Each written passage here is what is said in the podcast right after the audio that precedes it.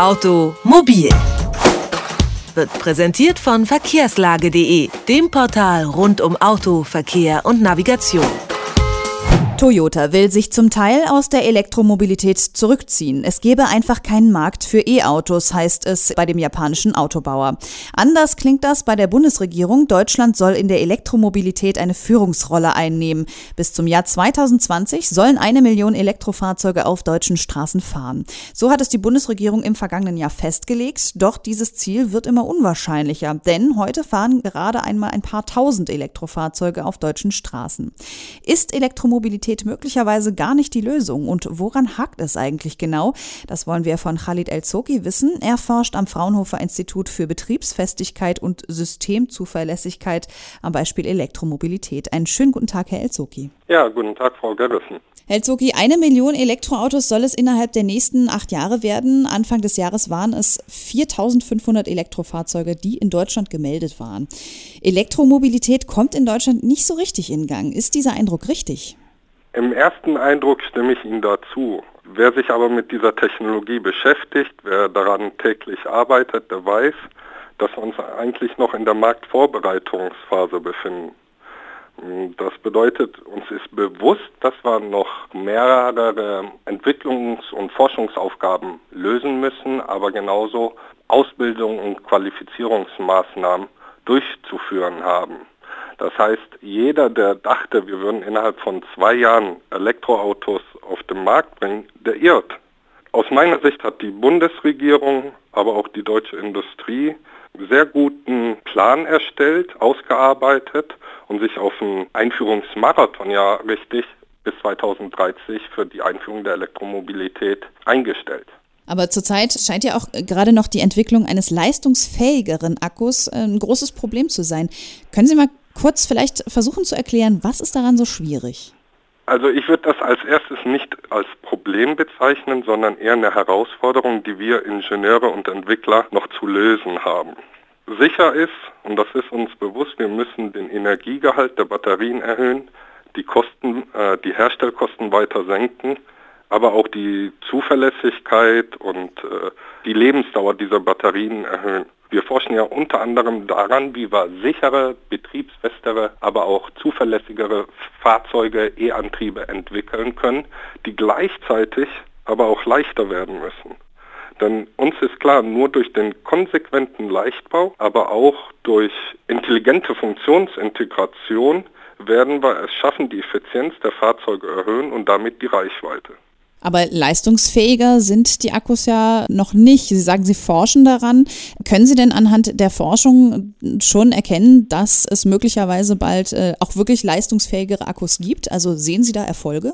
Ich kann das an andere Beispiele klar machen. Wir können uns ja die Handys äh, mal angucken. Wenn wir da vergleichen, wie früher die Akkus, die Ladezustände der Energiegehalte Akkus war und wie gering auch die Funktion der früheren Handys war, dann sehen wir, dass da die Entwicklung riesige Sprünge gemacht haben.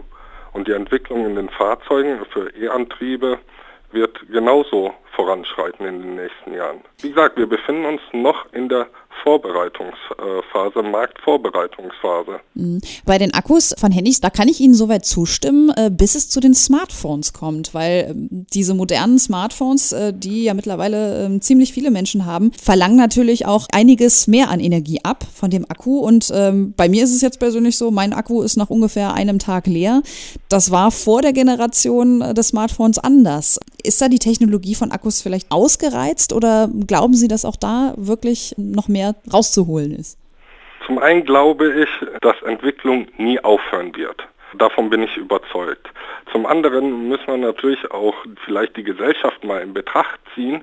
Ich weiß genau, welche Thematik Sie ansprechen. Ich habe auch ein Smartphone. Auch das ist je nach meinem Verbrauch relativ schnell leer. Aber es ist auch so, dass die Akzeptanz ja für solche Handys ja natürlich vorhanden ist. Man geht hin und kauft sich trotzdem diese Handys mit diesen Akkus.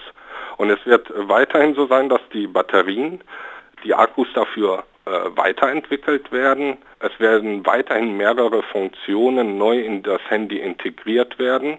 Und das ist wie eine Waage. Mal kommt die Entwicklung mehr in den Vordergrund, mal die andere. Jetzt ist es so, der erste Autobauer, Toyota in diesem Fall, glaubt nicht mehr so richtig an Elektromobilität und will lieber Hybride bauen, also Mischtechnologien. Glauben Sie, dass da weitere Unternehmen folgen werden und können Sie diesen Schritt überhaupt nachvollziehen? Zum einen kann ich das insofern nachvollziehen, als dass Toyota ein eigenes Unternehmen ist und eine eigene Strategie verfolgt und das soll sie auch so tun. Fakt ist aber, dass heute keiner wirklich weiß, was in 10 oder in 20 Jahren wirklich für eine Technologie benötigt wird und welche sich durchsetzen wird. Ähm, das kam auch am letzten Montag beim Spitzengespräch zwischen der Industrie und der Regierung auch so wieder in den Vordergrund. Deswegen ist das für Toyota vielleicht die richtige Strategie. Deutschland und die deutsche Industrie verfolgt da eine andere Strategie.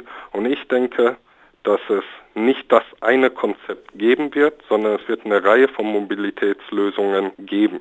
Was könnte das sein? Da gibt es ja heute auch schon Beispiele. Das beinhaltet die Hybridtechnologien, das bedeutet die reinen E-Fahrzeuge, Carsharing-Modelle.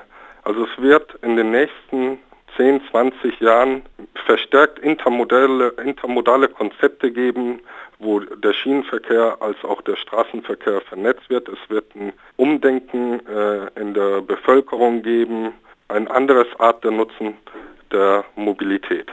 Das sagt Khalid El-Zoki. Er leitet das Zentrum für Systemzuverlässigkeit am Beispiel Elektromobilität am Fraunhofer Institut in Darmstadt. Haben Sie vielen Dank für das Gespräch. Ja, danke Ihnen, Frau Gerissen. Automobil. Jede Woche. Präsentiert von verkehrslage.de.